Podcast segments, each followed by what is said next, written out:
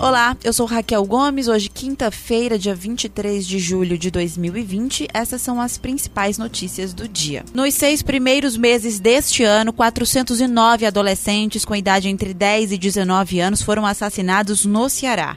O dado representa um aumento de 149% no número de homicídios na comparação com o mesmo período do ano passado, quando 164 adolescentes foram mortos. Os dados são da Secretaria da Segurança Pública e Defesa Social, compilados pelo Comitê Cearense pela Prevenção de Homicídios na Adolescência estatística da Assembleia Legislativa do Ceará. Neste mês de julho, até o último dia 15, a secretaria já havia contabilizado outros 25 assassinatos de adolescentes. Segundo especialistas ouvidos pelo jornal o Povo, fatores como a paralisação da Polícia Militar em fevereiro deste ano e o recrudescimento do conflito entre facções ajudam a explicar o aumento. Mas para eles, a alta mortalidade de adolescentes é reflexo de uma situação estrutural que se repete no Ceará há vários anos. A Universidade Federal do Ceará está entre as instituições ibero-americanas que mais têm produzido conteúdos acadêmicos sobre a Covid-19. O levantamento da Organização dos Estados Ibero-Americanos contabilizou um total de 22 pesquisas e artigos publicados pela universidade sobre a pandemia. Na classificação, a UFC é a única cearense com mais pesquisas e a segunda colocada entre as universidades da região Nordeste também presentes no ranking.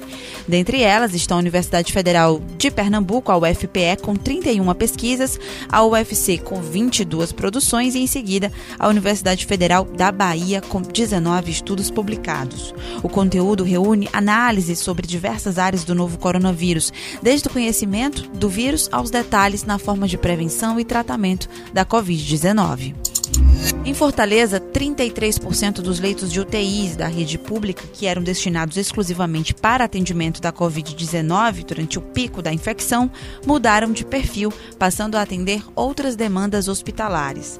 Segundo o IntegraSUS, há um mês, 501 leitos públicos eram destinados a pacientes com novo coronavírus.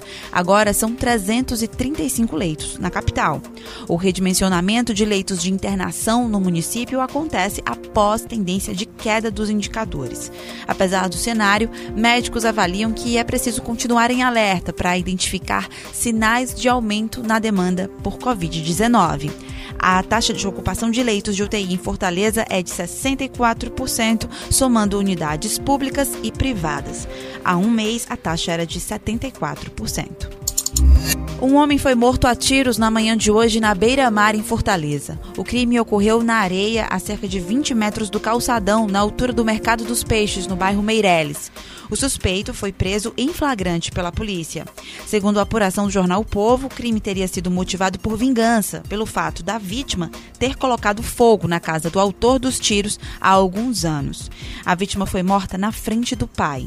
Os dois tinham ido até o local para resolver questões de documentação do pai, que é pescador.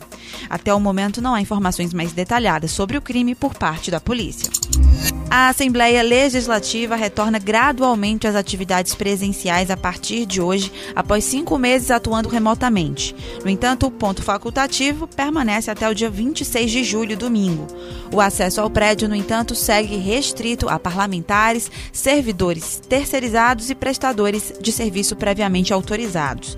Além disso, todas as pessoas autorizadas a entrar no prédio foram previamente testadas entre os dias 17 e 20 de julho.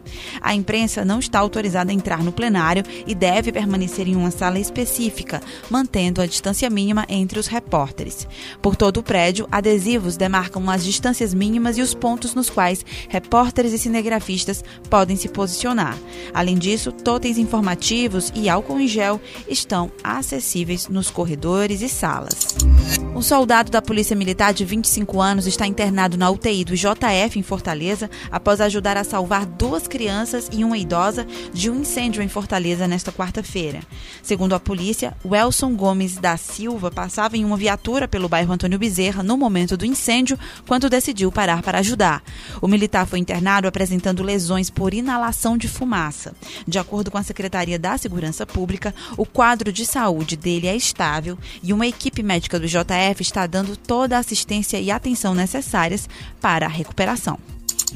O pai e a madrasta da menina Maria Esther, de 3 anos, que morreu em um hospital de Russas, no Ceará, na última segunda-feira, se entregaram à Polícia Civil de Parnamirim, no Rio Grande do Norte, nesta quarta-feira. Ao chegar ao hospital, tendo sido levada pelo pai, a criança apresentava diversas lesões pelo corpo. De acordo com a Polícia Civil do Ceará, o pai afirmou à equipe médica, no momento, que ela havia se engasgado. Após a confirmação da morte da menina, ele e a companheira fugiram. Os dois são considerados suspeitos. Maria Esté faleceu na segunda-feira e o sepultamento aconteceu no dia seguinte. O crime teria acontecido na zona rural de Russa, cidade cearense que fica a 143 quilômetros de Fortaleza. Ainda segundo a polícia, outros detalhes sobre a ocorrência devem ser repassados somente em um momento oportuno para não atrapalhar as investigações. Essas e outras notícias você acompanha no povo.com.br.